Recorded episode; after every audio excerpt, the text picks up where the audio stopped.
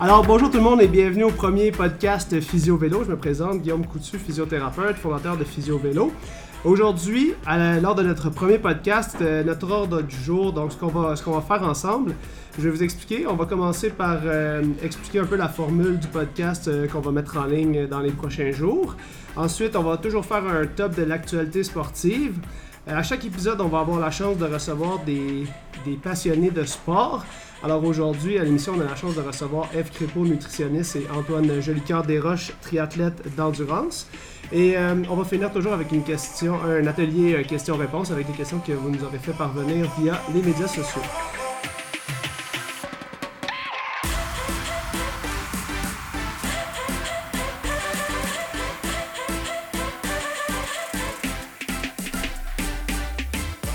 Donc, sans plus tarder, merci d'être à l'écoute euh, aujourd'hui.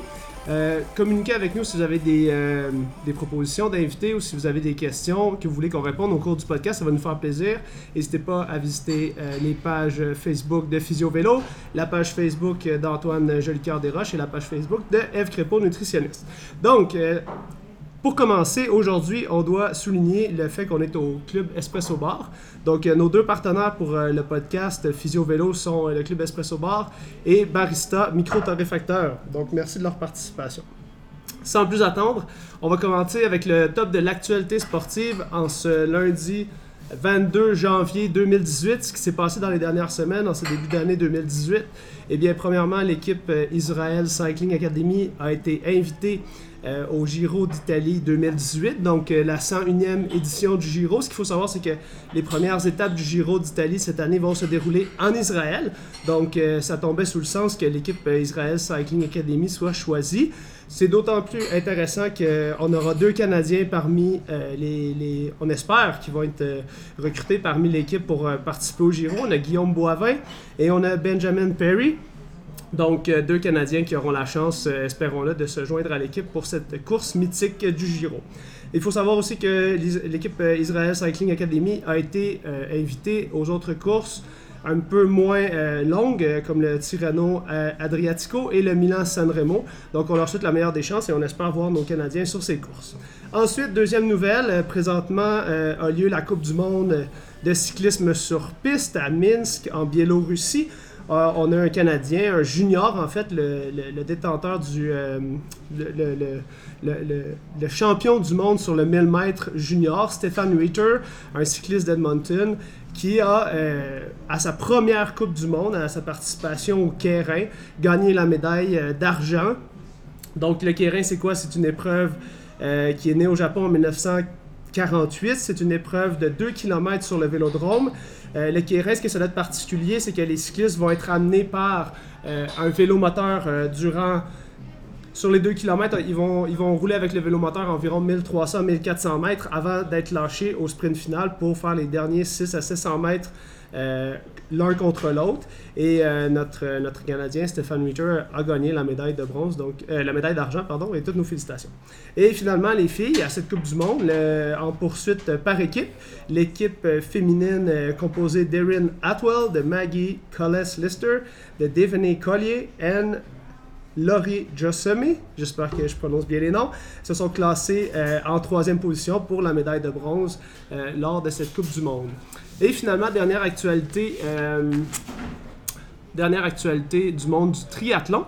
Euh, notre, euh, notre fier Canadien, Lionel Sanders, du haut de ses 29 ans, a gagné le Ironman 70.3 de Pucón au Chili autour du 14 ou 15 janvier dernier en un temps total de 3h48. Donc, c'était sa deuxième participation à cet événement? Euh, ouais, c'est lui qui avait fait le record, le record du parcours l'année passée, puis il vient de battre son, son, record encore là. Puis là, il a battu de. Ah, je sais pas. 12 minutes. 12 minutes? 12 minutes, c'est exactement la face que j'ai faite quand j'ai entendu ça. Donc, euh, son split de notation était quelque chose comme 3 minutes plus rapide. Il était à 28-40, quelque chose comme ça sur l'année passée. Puis il a encore biké très fort, puis il a couru à peu près une 16, une 16 aux deux l'année passée aussi. Fait qu'il a amélioré dans le fond sa natation, ce qui est son, son talon d'Achille, là, un peu. Hein? Euh, tu peux, peux peut-être nous en glisser un mot sur ça. Ouais, le fait de quand même retrancher 2-3 minutes, c'est quand même quelque chose d'impressionnant. là. Ouais. Surtout, je pense, pense pas que c'est avec wetsuit. Puis ça montre qu'il a vraiment amélioré sa technique. Puis Bravo Lionel. Bravo, bravo. ce qui n'est pas une bonne nouvelle pour nous. Là. ouais, ces compétiteurs, effectivement, auront du fil à retordre. Là. Euh, Lionel, on sait qu'il est très très fort en vélo. Puis euh, euh, même si des fois, quand on le regarde courir, ça a l'air un peu moins fluide que tout le monde, il réussit quand même à, à courir euh, des temps assez impressionnants sur son, sur son demi-marathon euh, off the Même en vélo, ça pas l'air très fluide, mais il est juste très efficace, puis ça, ça marche. Il pousse des watts. C'est ça, exactement. Un homme déterminé. Donc, excellent. Sans plus tarder, euh, je vous présente mes invités aujourd'hui. Alors, on a la chance, merci premièrement d'avoir accepté l'invitation. On a la chance aujourd'hui de recevoir Eve Crépeau, nutritionniste. Donc, un, petit, un petit tour juste pour te présenter. Eve, nutritionniste depuis 2011 titulaire d'une maîtrise en nutrition sportive à l'Université de Montréal. Présentement, euh, pour ceux qui ont regardé la vidéo, tu portes les fières couleurs des, des, caravans. de Montréal. Donc, euh, et puis, euh, tu travailles donc au quotidien avec des athlètes de haut niveau. Puis, depuis 2016, tu t'es joint à l'équipe de l'INS, l'Institut national du sport, pour, pour contribuer, dans le fond, à la nutrition sportive des athlètes. Oui. en plus de tout ça, euh, si on s'attarde un petit peu euh, à, faire une recherche Google sur toi, eh bien, on découvre que tu as déjà participé à l'émission L'épicerie. Euh, tu as goûté du miel, c'est vraiment un épisode incroyable. Donc, une fille super occupée qui, en plus de tout ça, est chargée de cours à l'Université de Montréal dans quatre cours, si je me trompe. Trois cours. Trois cours. Trois cours, Et ton projet 2018, là, t'as pas fini de pas fini d'approfondir tes connaissances. Quel est ton projet 2018 en ce moment? Euh, je commence au mois de février le diplôme de nutrition sportive de l'IOC, donc du Comité international olympique, qui est un diplôme de deux ans, vraiment pour euh, peaufiner ses connaissances euh, dans la nutrition sportive chez les athlètes de haut niveau. Puis, qu'est-ce que qu'est-ce que ça a de différent par rapport à ce que tu sais déjà en nutrition sportive, d'après toi, ce que le Comité international olympique a t'offrir ben, Je pense que c'est vraiment la, fine pointe de, des petits détails par rapport aux athlètes de haut niveau. qui C'est comme le, je dirais, c'est pas quelque chose qu'on apprend à l'université. C'est quelque chose qu'on apprend sur le terrain beaucoup. Donc, moi, je suis sur le terrain avec les athlètes, mais c'est pour aller chercher tous les, petits détails. Puis, comme je te dis, ce qui est bien, c'est que la nutrition sportive, c'est quelque chose qui évolue beaucoup, comme à tous les jours. Il faut toujours se maintenir à jour. Donc, c'est une bonne façon de faire une revue de la littérature, de voir qu'est-ce que les experts ont à dire sur le sujet actuellement. Donc, pour moi, je, je le prends comme ça aussi. C'est comme une, de me forcer à, à lire tout ce qu'il y a sur le sujet actuellement pour les deux prochaines années. Excellent. Ben, félicitations. Bonne chance dans ton, dans ton projet de, Merci. par rapport au Comité international olympique. Ça doit être une formation euh, super intéressante. Donc, euh, si euh, je me trompe pas, tu es aussi quand même une foodie. Oui. entre guillemets. Donc, euh, J'ai bien fait des recherches. Ah ouais, merci l'Internet. Donc, euh, donc euh, tu es, une passionnée de nourriture, ce qui fait sous le sens quand on est nutritionniste. Là. Je, pense que, je pense que tu, tu, tu es vraiment... Euh, tu es bien de, dans ton assiette avec, avec la nourriture et la nutrition. Et une passionnée de sport aussi. Donc, tout, tout, est là. Tout est là, effectivement. Je pense que c'est pour ça que tu aimes ça être occupé. si je me trompe pas. Donc, là, ce que je veux savoir, c'est que en étant chargé de cours, en travaillant avec les carabins, en travaillant à l'INS, je veux savoir, est-ce que tu dors la nuit ou bien tu manges tellement de super aliments que tu es comme une superwoman? Clairement, je pourrais dormir plus. OK. c'est important, ça, dans la récupération. Oui, je le sais en plus. Puis, euh, clairement, euh, je sais pas où est-ce que je vais mettre mon diplôme de deux ans qui s'en vient dans un mois. Je sais pas je vais mettre où dans mon horaire, mais je, je vais bien trouver un endroit. Excellent. Mais oui, je suis très occupée. en début d'année, euh, comme ça, là, on est en, début euh, d'année 2018. Oui. J'aimerais savoir pour toi, en tant que nutritionniste, le début d'année, ça, doit avoir plein de connotations par rapport aux athlètes que tu suis, par rapport au genre, au plan nutritionnel, au, plan nutritionnel que les gens veulent recevoir. Pour toi, ça veut dire quoi le début d'année? Souvent, les gens sont très motivés. c'est très motivé, ils ont plein de résolutions, puis c'est comme, ok, là, c'est Noël, euh, ils ont pris du poids, ils ont mal mangé, bref, là, ils se remettent sur le track, là, vraiment, ils sont comme, ok, là, euh, je vais bien faire les choses. Donc, souvent, on voit un petit gain là, dans les, dans les rendez-vous, tout ça, au, mois de janvier, parce que les gens sont super motivés. Après ça, il faut maintenir la motivation. C'est pas. Il n'y a pas juste le mois de janvier qui compte. Là, non, puis la motivation, toi, tu peux leur donner des conseils nutritionnels, mais la motivation, c'est quand même. Euh... Oui, ben, c'est eux qui l'appliquent au quotidien après, après ça. Donc, c'est beau les résolutions, mais il faut, faut prendre les bonnes résolutions. Puis, en fait, il faut voir qu'est-ce qui est. Qu'est-ce qu'on peut vraiment faire comme changement? C'est parce qu'en nutrition, c'est pas évident. Y a plein. On sait tous qu'on doit mieux manger, mais est-ce qu'on est vraiment capable de l'appliquer? Est-ce qu'on est capable de le mettre dans, dans son horaire? D'entraînement, d'école, de, travail, tout ça. Est-ce qu'on peut vraiment cuisiner plus ou non? les gens, ils savent qu'ils doivent manger plus de légumes, ils savent qu'ils doivent plus cuisiner plus, mais comment est-ce qu'ils, comment, le faire? Exact, c'est pas toujours facile. Excellent.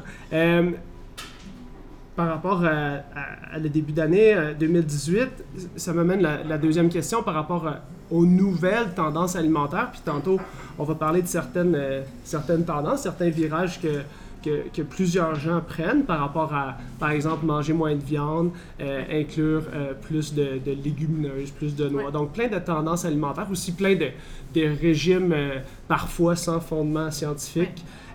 J'aimerais savoir, toi, dans ta pratique, qu'est-ce que tu observes comme tendance nutritionnelle particulière mettons, dans la dernière année, puis qu'est-ce que tu entrevois pour la prochaine année? Oui.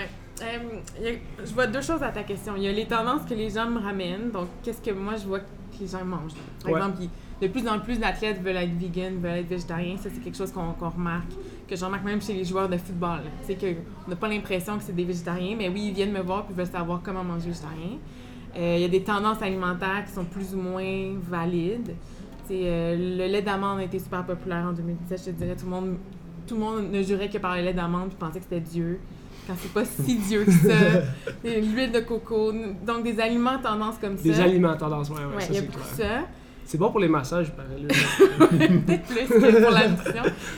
Puis... Les cheveux aussi. les cheveux, aussi. Ça, quand, tu veux, quand tu veux pas te laver, enfin, c'est ça. Puis, je te dirais, il y a tout l'aspect aussi euh, au niveau de la, la, science. En fait, il y a beaucoup de choses qui sortent en nutrition sportive puis qui, qui ont beaucoup de potentiel. Euh, il y a le Train Low, Compete High, qui est de plus en plus avec les athlètes euh, d'endurance notamment. Je sais pas si tu as déjà entendu parler. C'est plus euh, la notion de. Parce qu'on sait que les athlètes d'endurance ont besoin de beaucoup de glucides.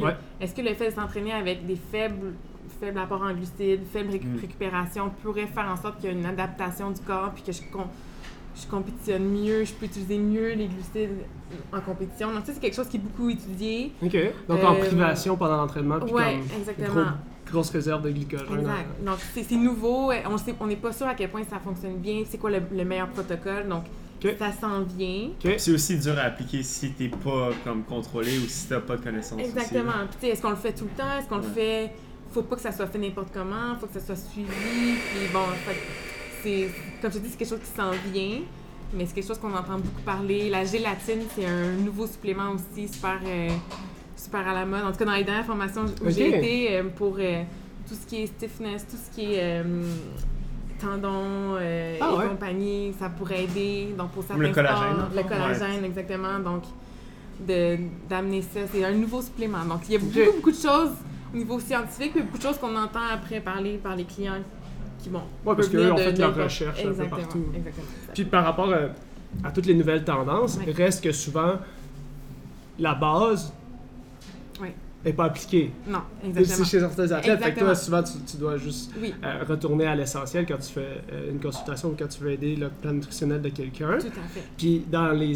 Ce qui m'amène à ma question, dans les athlètes d'endurance, c'est quoi l'erreur comme de base, des choses essentielles qui souvent ne sont pas appliquées puis qui sont simples à, pratiquer dans le quotidien pour l'athlète? L'erreur de base, je dirais, pour tous les athlètes, incluant les athlètes d'endurance, c'est la récupération. Écoute, Antoine.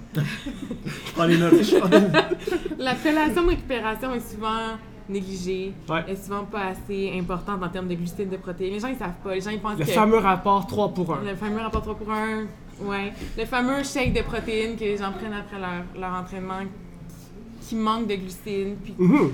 euh, puis surtout en endurance où j'ai énormément besoin de glucides. Puis souvent, comme je pense à toi qui fais un triathlon, c'est pas rare que tu peux avoir deux entraînements dans une même journée parce que là, il faut que tu essaies de en fait, c'est pas rare qu'il y en a juste un, c'est plus. c'est rare j'en ai juste deux. c'est pas juste deux.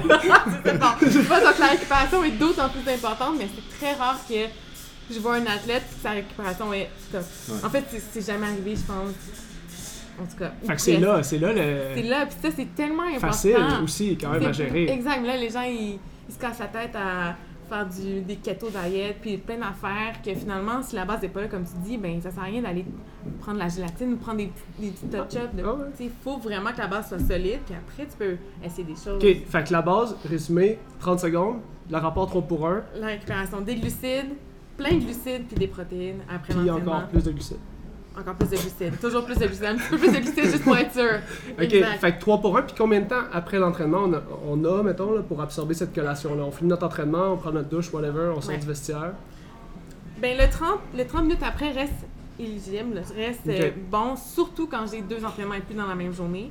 Quand j'en ai juste un, on se rend compte que finalement, cette demi-heure-là n'est pas si cruciale que ça. C'est surtout si tu veux remettre un load dans la journée. Dans la journée, là, ça devient absolument crucial. Puis cette collation-là doit, doit être. cette collation-là doit être vraiment super importante. Là. Le, le 3 pour 1, en fait, c'est le 1 g par kilo de glucides, 0.3 g par kilo de protéines. Ça, c'est les chiffres de l'année à, à se rappeler. Là. 3 pour 1. Ouais, 3 pour 1. Excellent. Euh, donc, malgré tous les suppléments, malgré toutes les tendances, il faut revenir à la base. Euh, J'aimerais ça savoir, pour faire le lien peut-être avec notre prochain invité, quand les, euh, tu me disais des fois les athlètes de football viennent te voir, des gens qui, de prime abord, on n'aurait peut-être pas associé à vouloir faire une transition vers une diète avec moins de produits animaux. Ouais. C'est quoi leur principal, euh, leur principal concern? C'est quoi leur principal euh, questionnement par rapport à cette transition-là? Est-ce que c'est les protéines? Est-ce que c'est le gras? C'est, est-ce que c'est le plaisir associé à la viande? Qu'est-ce que c'est? C'est clairement les protéines. Les gens ont peur. là. Les gens ont peur de devenir végétarien ou vegan puis de manquer de protéines. Clairement. Je te dirais que c'est- principalement ça. ça. Ils savent pas. Ils, savent- ils ont juste peur. Ou les fa- le faire des fois un peu. Parce que faire. les, bon, les gens ont en tête que quand je suis végétarien, ben, je suis anémique. on pense à protéines, fer, vitamine B12, genre tout le monde. Genre, comme exactement. Donc, pour être sûr, ce qui est une bonne chose, c'est- bien de venir voir un nutritionniste pour être sûr de faire les choses bien, parce qu'une erreur que beaucoup de gens font, justement, c'est juste d'enlever les protéines animales. Puis de ne pas remplacer, pas substituer. Exactement. Fait que tu manges des légumes avec des pâtes. Puis, ben, C'est bon, c'est éventuellement. glucides, mais il va peut-être te manquer un peu de protéines, éventuellement. Puis, c'est- très facile de devenir végétarien, vegan, Ouais. si on fait les choses bien. C'est pas si compliqué que ça. Ben, l'épicerie maintenant nous le permet en plus. Oui, exactement. euh, exactement. C'est moins cher en plus à l'épicerie. Donc, euh, ben oui, les protéines. euh, puis surtout, c'est peut-être un peu cliché, mais les joueurs de football ont l'impression qu'ils ont besoin de protéines, puis Ouais. ils ont peur d'en manquer s'ils deviennent végétariens. Puis j'avais entendu, je, tu- tu- tu- je veux que tu me corriges, mais le fait que, le- dans le fond, il n'y aurait jamais eu de, de- de- de personnes ayant des carences en protéines lorsqu'on a, dans le fond, un apport calorique normal. Est-ce que c'est vrai que c'est difficile de manquer de protéines? Très difficile. Très rare que je vois quelqu'un qui manque de protéines ou qui en, qui en a, qui pourrait en avoir plus, ok, ça peut arriver, mais qui en a vraiment pas assez par rapport aux recommandations, ça arrive quasiment jamais. Le contraire est plus, est plus souvent euh, le cas. Donc, Donc, trop. il en mange trop. Ouais. Puis là, qu'est-ce qui arrive? Dans ce temps-là? Ben, c'est pas optimal, dans le sens où si je mange trop de protéines, ben, peut-être que je mange pas assez de glucides, puis des choses comme ça, donc c'est mal équilibré. Si tu prends trop de protéines, ça, tes reins vont juste les, les excréter, puis ça va dans ton urine. Puis, tu sais, comme, t'achètes un pot de whey à 50$, mais ça va tout dans ton urine, puis ça va dans, dans la toilette, tu sais. C'est plus de l'argent gaspillé pour rien. Puis, le monde à longue, ils, ils utilisent leurs leur reins pour. Ils sont vraiment usés, là, tu sais, que- ils font des bodybuilders, puis ils ont utilisé comme plein de produits, de suppléments à la longue. Ils ont plein de maladies. Ouais. De plus en plus, on se rend compte, en fait, les- dans les dernières études, c'est la répartition des protéines qui est très, très importante. On réalise que de manger à peu près 20 à 30 grammes 5 à 6 fois dans la journée plutôt que de manger 3 fois 50 grammes, beaucoup plus optimal pour l'utilisation des protéines, pour la synthèse musculaire. Donc, on est vraiment là-dessus en ce moment. De répartir ces apports-là en plus petits apports plutôt que de prendre des. Moi, c'est pas rare là, que je vois des, des joueurs de football justement qui, qui mangent 300 grammes de viande. Pas besoin de cette quantité-là. Ça vaudrait plus la peine de le répartir dans la journée plutôt d'avoir des gros, gros apports. Excellent. Euh, donc, pour faire cette transition-là, devenir euh, végétarien, c'est plutôt un mythe par rapport euh, à la- au manque de protéines. Ce qu'il faut s'assurer, c'est de les substituer. Ouais. Puis, à, à part manger du tofu, parce que là, on pense à substituer, on, on pense que juste comme on va manger juste du tofu, mais les protéines, on en retrouve dans, dans plein de choses assez délicieuses, dont. Donc, ben, il y a les légumineuses. Donc, tout ce qui est lentilles, pois chiches, haricots, de toutes sortes, il y en a vraiment plein. Ça, c'est un choix. Euh, les- dans les noix, il y en a aussi. Il y en a un peu dans les produits céréaliers. Tu sais, dans le quinoa, par exemple, il y a quand même une, source de protéines. Euh, il y a le tempeh, qui est moins connu. Ouais. Il y a les protéines végétales texturées, qui sont encore moins connues aussi, mais qui peuvent très bien remplacer la viande hachée dans les tacos, par exemple, dans Ouais. sauce à spaghetti, des choses comme ça. Donc, euh, il y a quand même des choix qui sont à faire aux gens. Il y a, il y a des edamame qui sont riches en protéines. C'est clairement pas juste du tofu, là. Ouais, ouais. Excellent. Puis là, ça, ça m'amène à, à penser à, à quelques, quelques vidéos que j'ai regardées auxquelles tu as participé. Si jamais les gens veulent faire l'épicerie avec toi, Oui. euh, il y a- il y a- ils ont la possibilité d'aller sur le, le site web de l'U- de l'UDM, de l'Université de Montréal. Où est-ce que tu as fait. euh, une- C'était vraiment super intéressant. J'ai écouté les capsules ce matin. Tu as fait une épicerie avec un des nageurs Oui. euh, des carabins. Oui, exact. Euh, comme, il y a comme 6 ou 7 capsules. Uh-huh. Vraiment cool, je trouvais, parce que là, on parle, on parle justement du rapport 3 pour 1, euh, comment justement essayer. Ben là, c'était un étudiant, donc il y avait quand même une, une demande au niveau du coût. Essayer budget, de baisser le- absolument. le coût, essayer de, magasiner sur un budget. Donc euh, là, euh, je pense que tu as une autre capsule qui s'en vient bientôt. Oui, ben je viens d'en tourner une ce matin avec, avec deux joueurs de football, des carabins, sur, euh, pour une recette de chili du dindon du Québec. C'était très drôle d'ailleurs, donc euh, ça devrait sortir sous peu. Puis ça, on peut les Euh, retrouver sur, euh, ça devrait être sur ta page Facebook aussi. Sûrement que je vais partager sur ma page Facebook, Ok. mais sinon sur les réseaux, euh, les réseaux sociaux des carabins. Ouais. Ouais, donc euh, c'était très drôle, donc ça devrait être bien. Ok, super. Ben, me- merci, Eve. Pour vrai, c'est vraiment super intéressant. Puis je pense que euh, si tu acceptes, on va avoir la chance de recollaborer euh, au cours de la saison. Euh, là, au moins, on part sur des bonnes bases pour ceux qui. la- Oui. La, la clé, c'est d'avoir la motivation pour effectuer les changements parce Oui. qu'après ça, la- les, les, les, les, les choix alimentaires sont, sont assez simples. Puis aujourd'hui, tu nous as bien aiguillé sur le rapport 3 pour 1, par exemple, puis le, Oui. le fait que, que c'est facile de, de substituer nos protéines dans notre alimentation quotidienne. Donc, on va faire la transition sans plus tarder avec notre deuxième invité, un triathlète d'endurance, euh, Antoine Jolicoeur Desroches, un athlète assez connu si vous suivez euh, les, euh, les réseaux sociaux. Antoine euh, produit énormément de contenu sur les réseaux sociaux. Merci Antoine de, de nous partager toutes, toutes tes expériences à travers tout ça. Donc, juicer les légumes. Ouais, ouais, ouais. Ah ouais, les stories d'Antoine sont absolument incroyables. Beaucoup de, beaucoup de dynamisme. Je pense que ça, ça, ça doit, euh, ça doit un, un peu. Comment dire, ça doit euh, diversifier ton entraînement quand t'es en train de faire 3 heures de bike sur ton trainer. sortie de vélo sur le trainer, donc euh, ça passe à temps un peu. Excellent.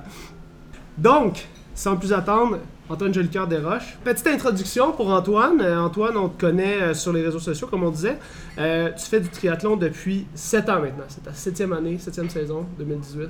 Moi, je pense que j'ai commencé en 2009-2010 environ. Fait Les réseaux sociaux, sociaux disent 2011. Mais des fois, il y a des fake news C'est qui. fake news, je pense.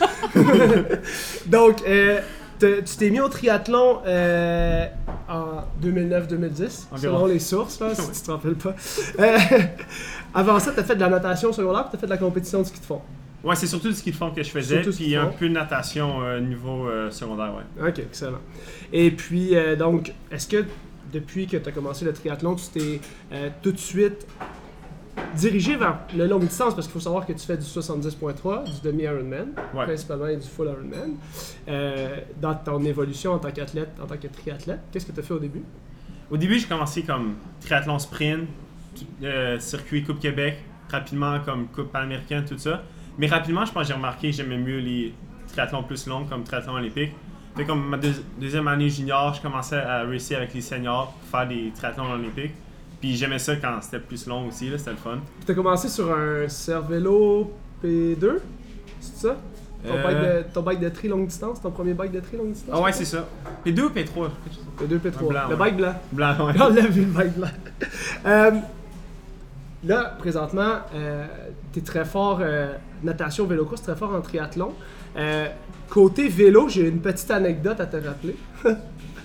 J'aimerais ça que tu nous parles de ta première sortie vélo où ton père a dû aller te chercher parce que tu étais bunké à l'autre bout du chemin lorsque tu étais dans, le, dans le, la, ta première ride avec le club cycliste dans ton coin. Ah oui, ça c'est dans le temps que je faisais du ski de fond dans le fond. Au ski de fond, dans le fond, on s'entraînait en vélo tout le temps l'été. Puis euh, c'était la première fois que j'avais comme le droit de m'entraîner avec comme les seniors, les plus vieux. Puis on faisait une longue sortie, mais en tant que tel, c'était peut-être pas si long quand je compare à ce que je fais maintenant. Mais selon moi, c'était vraiment long. Puis j'avais rien amené de bouffe, rien. J'étais comme. Ça, ça roulait vite. comme- Un bidon- peut-être un blouson d'eau, c'est tout là. Sais, il devait peut-être rester une dizaine de kilomètres, mais j'étais bunké, bunké raide. Puis comme quand je banque, moi je banque sérieux. Puis moi, je suis allé, je me suis juste couché dans le couché, puis mon père est allé me chercher là. Excellent. Donc, euh, euh, t'as- t'as t'as effectué une énorme progression depuis cette première sortie à vélo. J'espère. J'espère. Jusqu'à maintenant, euh, je sais que tu t'entraînes plusieurs fois par jour, en général. T'as t'as 3 comme- 4 fois semaine. Euh, 3 4 fois par jour, j'irais peut-être. là. t'as, t'as- t'as comme un, un- un quand même nice setup chez toi pour t'entraîner, donc t'es quand même assez autonome par Moi, chez mes parents, c'est super bien pour ça. Là, chez moi, dans mon appartement, c'est comme un 1,5. Fait que c'est comme mon. J'ai mon frigidaire, j'ai mon lit, puis j'ai mon vélo. Fait C'est que tu tout. fais ta récupération. à- C'est vraiment efficace. là. C'est comme le, le 20 minutes de récupération, c'est comme. C'est 10 secondes. C'est Même 10 pas, là. secondes, puis j'ai mon 3 pour 1. Ouais, c'est ça. 3 pour 1. 3, est-ce que tu respectes ton rapport? 3 glucides, 1 protéine? Toujours. Toujours. Je- Parce je que à cause que F te lance un regard de feu. C'est bien mieux. Excellent. Euh, Puis là, cette année, euh, tu as la chance d'être euh, d'être euh, commandité par Argon 18. Donc, euh, tu vas avoir une super machine cette année à rouler. Ouais, vraiment, là. Ça va être super. Le 119. Le 119. Avec, là, je vais le pimper. Avec, j'ai reçu mes roues euh, Alto Cycling rose, malade. Puis euh, avec des bearings euh, Cycling céramique qui viennent de France. Fait que ça va être comme une bête de course, là. Tu n'auras pas de raison de bunker ou de pas aller vite. Non. Tiens-toi là pour dire. Excellent. Et cette année, euh, nouveauté pour toi aussi, tu as décidé de rejoindre le cartel de Trois-Rivières. Ouais, le fameux, fameux garage de Trois-Rivières. Le fameux garage de Trois-Rivières. Donc, euh, euh, nouvel entraîneur cette année, Pascal Dufresne, Ouais. euh, entraîneur de triathlon. Parle-moi un peu de cette décision-là de, de- de- de migrer vers un nouveau coach. Mais c'est ça, l'année, l'année dernière, j'ai eu une année vraiment difficile. euh, j'ai pas eu les performances que je voulais. Puis, un, je me suis blessé souvent. C'est comme deux fois, je me suis cassé une côte, que c'était un peu décourageant. Puis, on dirait que j'avais besoin de quelque chose de complètement nouveau. Puis, je commençais, je trouvais que je m'améliorais pas vraiment, surtout en course à pied. J'avais besoin de quelque chose de. Des fois, souvent, tu as besoin de changement dans la, Ouais, ouais. dans la vie, puis dans le sport aussi. Là. Puis je trouve euh, une nouvelle philosophie de course à pied qui est vraiment, euh, vraiment bien. Beaucoup plus, de, beaucoup plus de fréquence en course à pied, puis beaucoup plus d'intensité. Ce qui, est, euh, ce qui marche super bien en ce moment. Fait que je pense que ça va être vraiment excitant. Euh, Je pense que c'est là que je peux avoir le plus de gains possible. Puis, dans le sport, faut tout le temps que tu travailles tes faiblesses. Puis Ouais.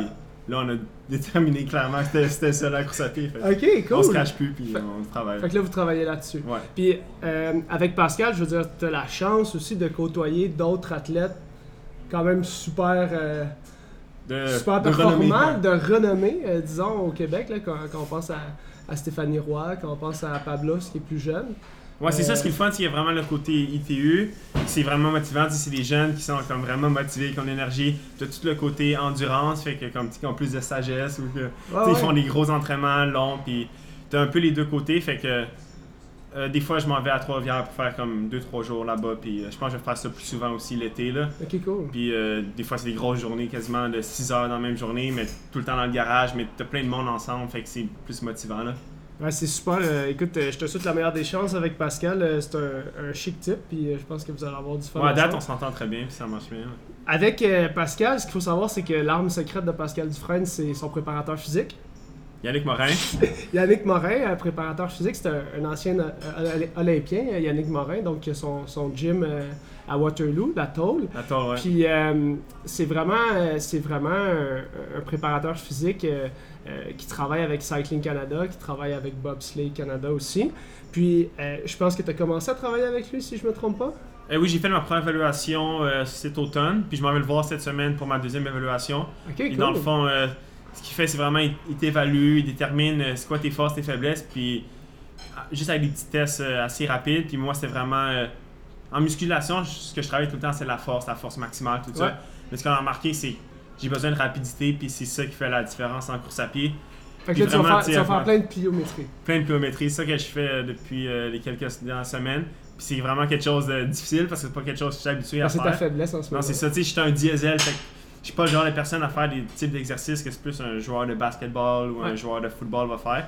Mais je pense que si je peux améliorer mon, mon temps de contact en course à pied de comme Ouais. 1% ou de 0,5%, quand tu penses que tu fais comme 190 pas par minute, Ouais. tu cours un marathon, c'est comme 3 heures, c'est quand même euh, une grosse différence. Fait je pense que c'est.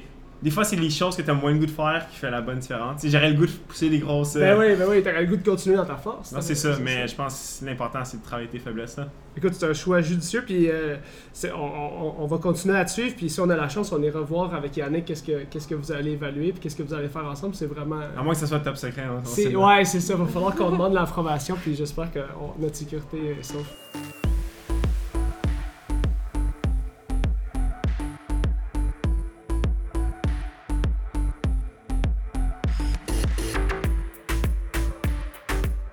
Deuxième, euh, deuxième volet de, de notre entrevue, c'est peut-être le, le côté pour lequel tu es un peu plus connu, pour lequel aussi euh, tu fais des conférences. Tu étais au salon Le Vegan- Festival Vegan de Festival Montréal. ouais. Vegan de Montréal. Tu as fait une conférence.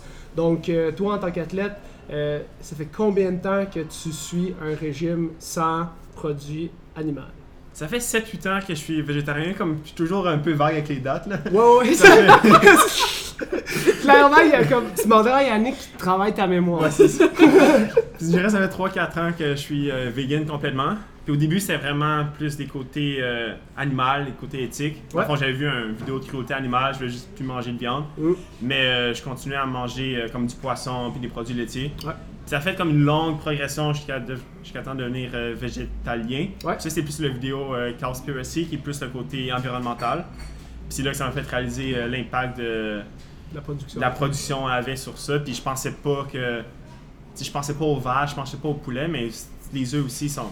Les, les- les poules sont un peu maltraitées aussi, fait que le côté aussi éthique euh, jouait là-dedans. Puis aussi, fait que c'était pas du tout pour des raisons euh, de santé ou pour des raisons euh, performance, Fait qu'il y avait l'éthique, le côté écologique. environnemental. Puis avec le temps, j'ai remarqué que ça, ça, ça m'aidait pour la performance. Puis c'est pour ça que quand je fais mes conférences, c'est plus ce côté-là que je Ouais. parle parce que c'est là que je peux plus avoir un impact sur les gens que. Il y a tellement beaucoup de plus de personnes qui ont des, euh, des compétences sur le côté éthique et sur le côté environnemental, fait que j'essaie de plus par- parler Parler. un peu du côté positif aussi. Ouais. Euh, je pense qu'il y a plusieurs façons de faire un peu de l'activisme. Tu peux euh, montrer, euh, faire des démonstrations devant le Canada Goose, comme quoi euh, la fourrure, c'est c'est pas bon. Je pense que c'est une bonne, une bonne chose à faire, mais pour moi, je pense que ça pour moi, personnellement, le mieux que je peux faire, c'est avec mes performances puis en Ouais. parlant de comment je mange. tu sais. aborder euh, le point de vue positif au niveau de tes performances, c'est c'est intéressant parce que souvent on parle de. Souvent ça va se faire dans un mode de privation, la transition vers le. le peut-être l'alimentation avec moins de produits animaux, tu sais, comme on parlait tantôt avec Eve, tu sais, on va, on va se priver de, de, de- de viande, on va se priver de choses qui sont comme. qui, qui nous, qui nous rendent bien, puis on se demande par quoi on va le remplacer, puis là le fait que tu parles vraiment de toi peut-être comment ça l'a aidé à améliorer tes performances, c'est- vraiment intéressant. Moi ce que je me demande, c'est qui était au début, quand tu as fait la transition, c'était quand même, assez récent, tout cet engouement-là, peut-être un peu plus populaire pour euh, le végé- végétalisme. Donc, j'aimerais savoir au début, c'est qui qui t'a inspiré, puis où est-ce que tu as pris ton information pour faire cette transition-là? Euh, j'ai lu le livre de Scott Jurek, c'est comme euh, Eat and Run, il y a vraiment longtemps. Lui, c'est un euh, ultra runner qui est, vegan, puis il mange une alimentation très simple puis euh, végétale. Puis aussi le livre euh, Finding Ultra de Rich Roll, qui est vraiment un super bon livre, puis je suis un, un gros fan de son podcast. Puis justement, comme quand j'étais végétarien, je me suis toujours dit, ah, je vais être, je vais pas être vegan, c'est comme trop compliqué, tout ça. Mais à la longue, justement, écouter son podcast, puis commencer à rechercher plus là-dessus, puis vu que j'étudie en nutrition, je m'intéresse à ça, fait que j'ai commencé à plus regarder là-dessus. Puis je pense que le fait que ça s'est comme fait une transition très, euh, Ouais, très lente, ça s'est fait assez euh, facilement, tu sais.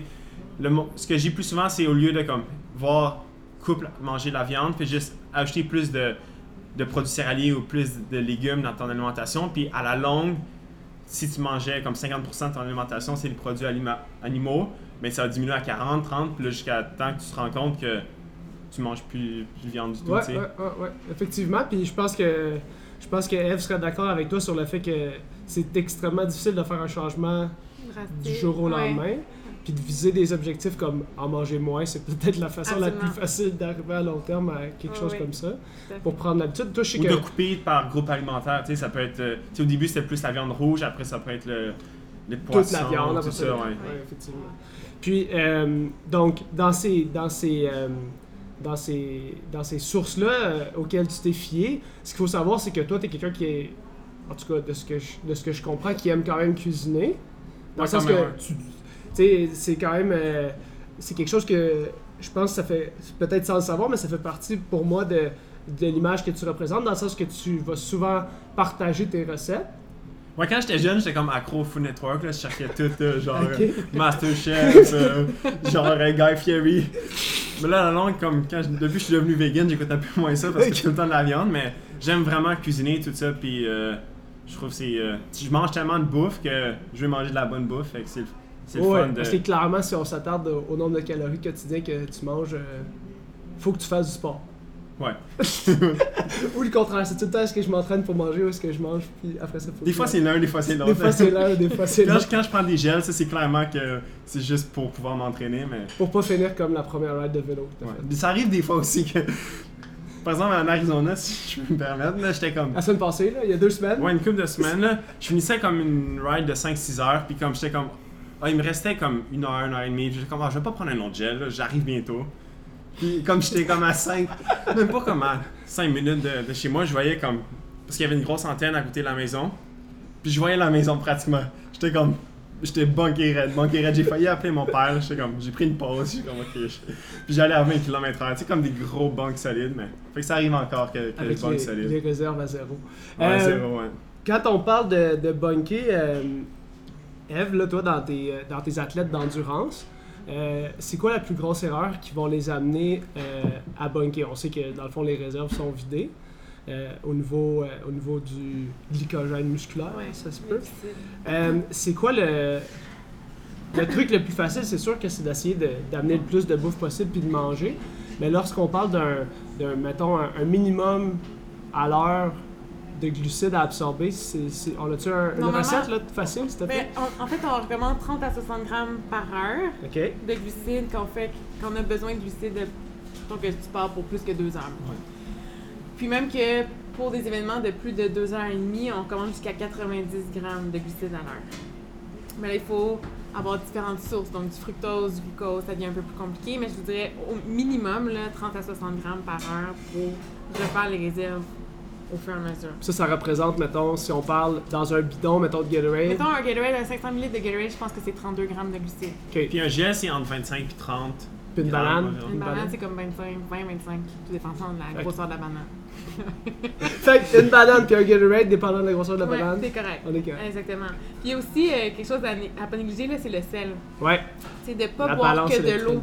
sais, l'hyponatrémie, c'est quelque chose qui est quand même assez euh, commun chez les coureurs ou peu importe, parce que les gens ils boivent de l'eau, ils boivent de l'eau, ils transpirent énormément, mais ils re- ils recouvrent pas le sel qu'ils perdent dans leur transpiration. Puis ça fait à peu près les mêmes, euh, les mêmes effets secondaires que la déshydratation.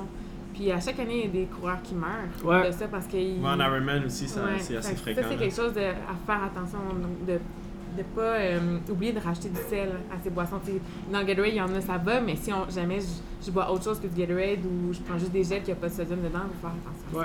Moi, je trouve les peanuts, c'est vraiment bon dans les long rides parce que, un, t'es t'es tellement tanné les gels, Ouais. t'es des produits Des sucrés. Puis un, c'est la seule chose que, surtout quand t'es vegan, que tu t'en vas en Arizona justement, tu t'arrêtes dans a dépanneur, c'est tout de la junk food, mais au moins tu peux trouver des peanuts là. Ouais. Parce que c'est Ou de des fois quand t'es allé une Caroline du Nord, c'est des boiled peanuts qui sont un peu dégueulasses. mais- C'est quoi ça? Des peanuts euh, bouillis. Ok. Ah ouais. Fait qu'on Jamais ira vu. chiamer en Caroline du Nord. Mais là, tu prends ceux qui sont salés. Ouais, tu prends ceux qui sont salés, clairement, là. fait que C'est parfait, exact. Excellent. Donc, euh, le mythe des protéines, on en a parlé tantôt. Toi, dans ton alimentation quotidienne, vegan, c'est quoi tes sources, disons, préférées avec lesquelles tu aimes le plus cuisiner euh, dans ton alimentation? Les sources de protéines? Ouais. C'est sûr qu'on tient quand on parle de protéines, en tant que tel, on parle d'acide aminé, dans le fond, que c'est comme les, euh, les Legos pour faire des, des protéines. Faire en tant que tel, quelqu'un que, à la longue, au début, je, comme, j'essaie vraiment de me concentrer puis penser, calculer le nombre de protéines que je prenais, mais c'est sûr, quand tu parles de façon générale, si tu- dans, chaque, euh, dans chaque légume, tu as plein d'acides aminés, si tu en prends plein dans toute ta journée, tu en as assez pour faire tes. T'as t'as assez de blocs de Lego pour faire ta, grosse euh, maison de Lego, tu sais. Puis euh, au début, on pensait vraiment qu'il fallait que tu combines tes différentes sources de, de- d'acides aminés parce que y en, les protéines végétales, c'est des protéines incomplètes. Fait qu'il y en a qui manquent d'acides aminés dans, dans le riz, puis il y en a qui en manquent dans les légumineuses, par exemple. Là, pour ceux, qui, pour ceux qui regardent pas la vidéo, là, Eve a hoche la tête depuis tantôt. J'a- Fait que J'approuve tout ce que dès, dès que- dès qu'il y aura une fausse information, on va vous le dire. Continue. Ça va être un gros marqueur fake news. Ça. Donc, donc en con- début, on en- pensait vraiment qu'il fallait prendre les deux ensemble, tu sais, mettons. Mais maintenant, on sait que si tu le prends dans la même journée, une alimentation variée, t'en as assez. Mais, sais, en général, je prends, un, je prends beaucoup de, de fruits et légumes, mais Ouais. le quinoa, c'est quelque chose que j'aime vraiment beaucoup. Euh, beurre de peanut, beurre d'amande, tu sais, toutes les noix, c'est quelque chose que je suis un gros fan. Est-ce que tu as bu beaucoup de lait d'amande en 2017? Non, en fait, c'est ça, justement, j'ai remarqué, euh, mais j'ai lu un peu là-dessus, puis le côté environnemental du lait d'amande, Ouais. c'est vraiment quelque Ouais. chose de, de flagrant. T'es comme, un, t'as pas beaucoup de- d'amandes dans ton lait, tu payes pour ça, puis aussi, ça te prend tellement, un, la raison que je ferais pas du lait, de, de vache, c'est un côté éthique, mais aussi le côté que il faut que tu donnes beaucoup de- d'eau à ta vache pour qu'elle donne du lait. tu sais. Mais faut que tu donnes plein d'eau à ta, ton amande pour qu'elle donne du lait, tu sais.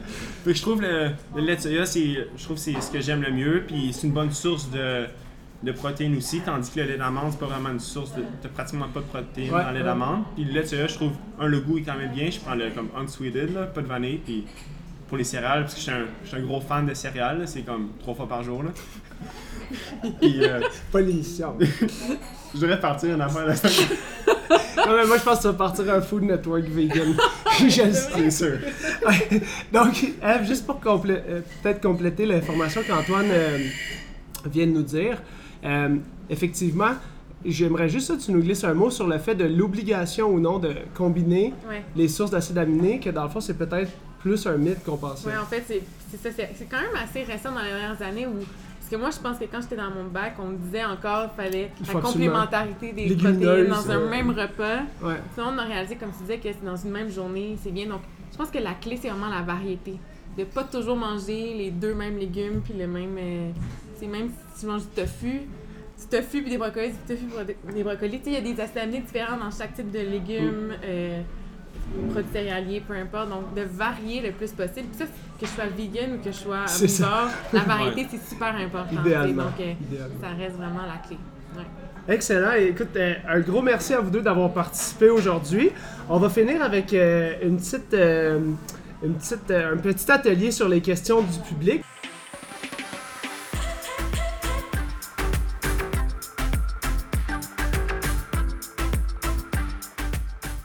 Si jamais vous avez des questions puis vous voulez les communiquer avec nous, que ce soit des questions sur la nutrition, Eve et moi, on va pouvoir continuer à collaborer. Donc, vos questions euh, sur le plan nutritionnel, ça va nous faire plaisir d'y répondre. Si vous avez des questions pour Antoine, vous pouvez communiquer directement avec lui sur ses médias sociaux.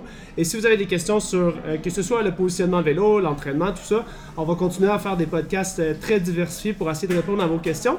Aujourd'hui, ce que j'ai fait, c'est que j'ai sorti quelques petites questions qu'on a eues sur les médias sociaux dans le dernier mois. Et puis, on va faire, euh, que- on va répondre à, à quelques, quelques questions sur nos médias sociaux. La première question, je vais l'adresser à Antoine parce que Antoine est dans la quête, euh, la quête de la selle de vélo parfaite, qui est une quête euh, que plusieurs cyclistes ont. C'est le Graal. Le Saint Graal. Trouver le confort pour l'entrejambe, c'est le Saint Graal. Donc, Yves Perron, euh, sur Facebook, nous demande quels sont les meilleurs conseils pour éviter le mal de fesses. Je te laisse commencer à répondre.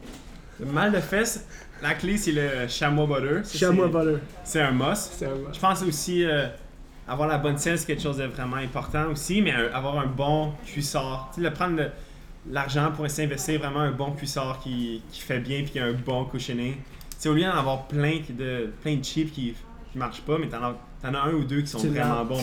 Tu, peux laver, tu sais. On est en 2018, il y a des machines à laver. c'est ça, excellent. Donc, euh, chamois butter, Ouais. Puis un En bon quantité cuissard. industrielle, là, ouais. Chamois butter. Euh, puis chamois butter, pour ceux qui savent pas, c'est c'est le nom de la marque. Ouais, il y en a, y en a qui sont un peu meilleurs c'est aussi, ça. qu'il y en a Il y en a que- qui sentent bon aussi. puis- Ouais, c'est ça. Si tu sens. En tout cas, on va laisser le monde euh, décider s'ils veulent une fragrance. Bon. De mon côté, je répondrai à la question, puis pour faire, euh, pour faire euh, un complément d'information par rapport à Antoine, souvent j'explique la règle du, du 80-20 à mes patients, qui est une règle applicable dans plein de domaines euh, de la vie. Mais disons, le 80-20, c'est peut-être que si vous avez un budget, par exemple, de 5000 pour vous équiper, ce qui peut paraître beaucoup, mais que 5000 vous allez voir que la plupart des gens dépensent ça quand ils s'achètent un vélo.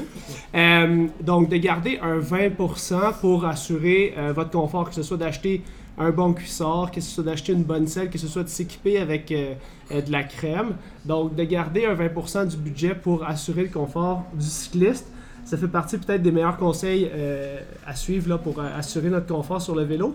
Puis ce que je dirais par rapport à la quête du Saint Graal, la quête de la selle parfaite, euh, c'est que on va, souvent remarquer qu'une fois que la selle elle est bien positionnée, donc elle est à la bonne hauteur, elle a le bon recul, elle a la bonne inclinaison, souvent on peut améliorer le confort à 90%, puis la tolérance par rapport à la forme de la selle va être plus grande que lorsqu'elle est par exemple mal positionnée pour s'assurer que le point Ouais. d'appui est bon.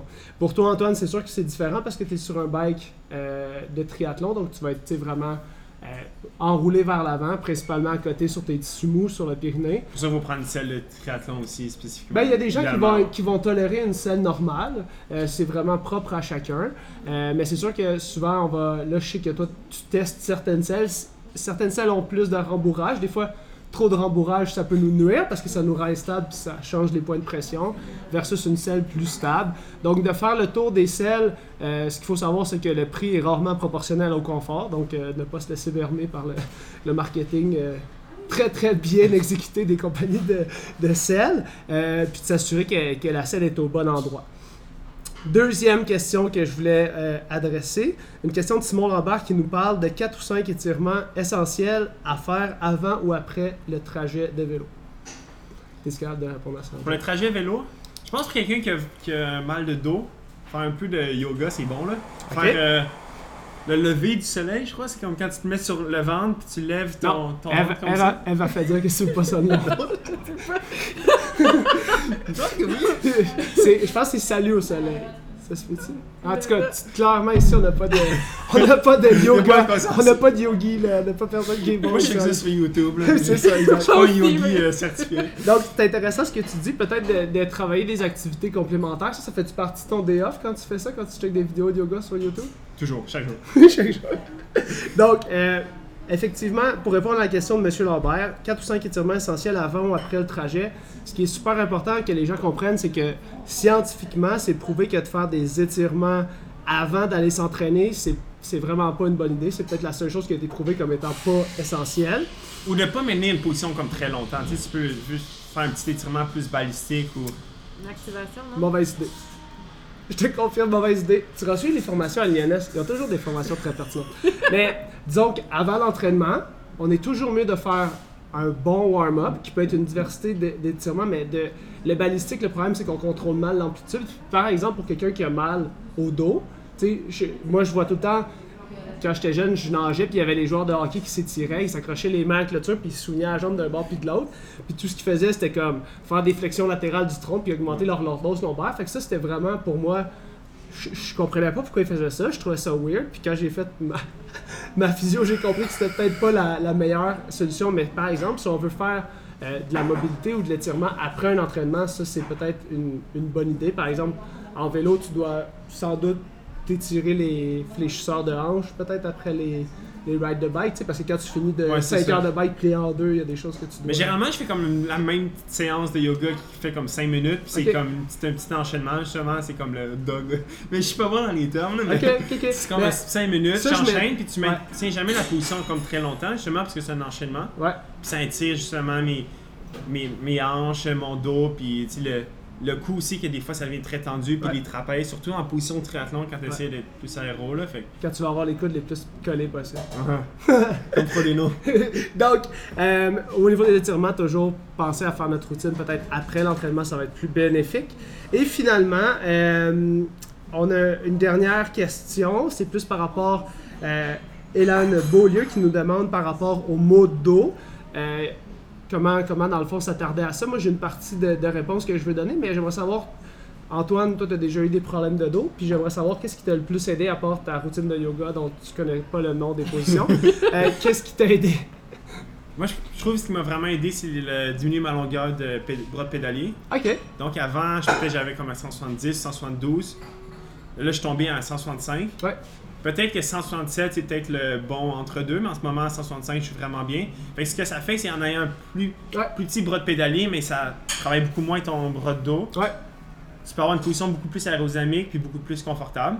C'est juste un moins gros bras de. euh, Ouais, euh, un moins long bras de levier, effectivement. Mais en tant que tel, euh, il y a Il n'y a pas d'impact il y a sur, pas la d'impact sur la performance. parce que justement Sanders il y a un 165 puis il y en a beaucoup que moi je fais ce que Sanders fait puis C'est ça, c'est exact. ça marche Non, ça va c'est intéressant moi. parce que si, si les gens vont voir sur le, le site web, j'avais fait un, un vlog sur la longueur, euh, la longueur des manivelles, puis effectivement, il n'y a pas d'incidence sur la performance. Puis surtout pour quelqu'un qui va faire du triathlon comme toi dans une position, tu sais, avec une flexion du tronc quasiment parallèle au sol. Euh, diminuer la longueur du, du- du bras de pédalier, ça va nous permettre de dégager un peu la hanche, peut-être d'avoir un peu moins de rocking, un peu moins de déhanchement sur la selle, puis de réduire les douleurs au dos. Donc tant mieux si ce, ce changement-là a été efficace, mais effectivement, aucun, aucune incidence sur la performance, parce que de toute façon, la longueur du bras de levier va toujours être compensée par un, un ratio différent Ouais, que tu vas utiliser pour garder une cadence idéale toujours entre 90 et 95 RPM. Puis aussi, en triathlon, je pense que c'est important de profiter justement du parcours, justement quand il y a une, côte, Oui, changer de position. changer de position. Puis même si c'est un parcours très très plat, tu peux vraiment facilement changer ta position pour être très plus, vraiment plus reculé sur ta selle, travailler différents muscles, puis vraiment plus euh, t'avancer aussi. Puis Ouais. bien que tu, ça c'est pas un gros gros changement de ta position, ça fait un petit, ça délaie un peu tes, tes muscles du bas du dos, puis Ouais. ça peut aider. euh, Excellent. Donc, euh, pour compléter peut-être l'information, ce que je dirais pour les douleurs au dos, euh, souvent les gens euh, vont avoir besoin, premièrement, d'être dans une position qui va leur permettre de. Tu sais, on pense à Antoine ici, qui est quand même un jeune triathlète en forme. C'est vraiment pas le, le cas de tous les gens qui vont commencer à faire du vélo. Donc, souvent, de s'assurer qu'on a une bonne progression, puis qu'on commence peut-être pas avec une position trop agressive sur son vélo, parce qu'effectivement, être en flexion du tronc euh, sur notre vélo pendant 2-3 heures, ça peut être difficile au début de s'habituer à cette position-là. L'autre chose, c'est peut-être de s'assurer de faire un bon renforcement au niveau euh, du corps, au niveau dynamique, d'avoir euh, les muscles stabilisateurs qui peuvent bien travailler pour éviter d'être de trop se promener sur notre vélo. Donc d'avoir une combinaison, diversifier la position sur le vélo, c'est une excellente idée, Antoine. Après ça, il y a tout le reste de l'entraînement qu'on fait pour s'assurer que ces muscles-là, ils sont aussi forts que peut-être toutes les watts que tu peux pousser avec tes jambes. Est-ce que ton, ton corps, il est bon pour tenir tout ça? Donc ça peut être euh, important. Si tu peux t'entraîner aussi dans ta position aérodynamique sur ton vélo de triathlon, tu sais, quand tu fais des intervalles, tu as 20 minutes à, à race pace, mais Ouais. fais-le dans tes barres en position aéro, ça va t'habituer à ça. Puis, euh, puis je pense aussi, question de bike fit aussi, si tu veux te faire un. Tu peux avoir un bike fit très élevé, mais très aérodynamique aussi. Il y a beaucoup d'exemples comme Jesse Thomas est très très élevé, mais Ouais. ses, ses bras sont complètement. Il couvre sa face. Euh, TJ Tolaction aussi, c'est comme ça. Je pense qu'on en a parlé ensemble. dans- Je pense que oui. Non, effectivement, la, la- la quête de l'aérodynamisme, souvent, ça peut être une des causes des douleurs au dos. Ouais. Puis l'espèce de quête qui est comme peut-être le deuxième saint graal après la selle de vouloir être absolument aérodynamique. Il faut oublier que c'est la surface frontale exposée au vent, puis d'avoir les mains un peu plus relevées dans le visage, ça peut être un énorme avantage aérodynamique. On fera une capsule là-dessus si, si tu veux qu'on s'étende. Donc, merci Eve d'avoir été là aujourd'hui. Merci Antoine d'avoir participé au podcast. Euh, je tiens à vous remercier. Encore une fois, merci au Club Espresso Bar de nous avoir accueillis aujourd'hui pour le tournage. Merci à Barista, euh, Micro Torréfacteur, de nous accompagner dans l'aventure. Je vous invite à suivre les pages Facebook de nos, nos invités aujourd'hui. Donc, Antoine Jolicoeur Desroches, que vous pouvez retrouver sur, euh, L'interweb. sur l'interweb, sur les internets. Et euh, Antoine, tu as aussi un podcast qu'on peut suivre. Tu il y a le avec- blog du triathlète. que tu fais avec un, un ami à toi. JP Leclerc, ouais. Puis on fait dans le fond euh, un peu des recaps des, euh, de la saison, de l'actualité de triathlon, puis euh, on fait des petites entrevues aussi. Excellent. Donc, euh, toujours, t'as- t'as- t'as- vraiment, c'était impressionnant la quantité de, de gens que tu as interviewés. Tu as comme 30, 30 quelques podcasts, je pense, que la dernière fois j'ai checké sur euh, Ouais, peut-être a- peut-être tu sais pas, là, mais je te dis, que je confirme. à confirmer. Et vous pouvez suivre Eve Crépeau qui est toujours euh, active sur les réseaux sociaux via euh, soit les carabins, soit sur ton site web, soit sur ta page Facebook. Ouais. Euh, on va continuer à collaborer. Merci à vous deux d'avoir été là. N'hésitez pas à les suivre sur la page Facebook. Suivez-nous sur la page Facebook Physio Vélo aussi. Et puis si vous avez des questions, n'hésitez pas à communiquer avec nous pour nous suggérer euh, des invités, des thèmes que vous aimeriez qu'on aborde ou des questions. Alors merci encore de nous avoir écoutés. On se revoit dans deux semaines. Merci à toi, Guillaume. Merci Antoine.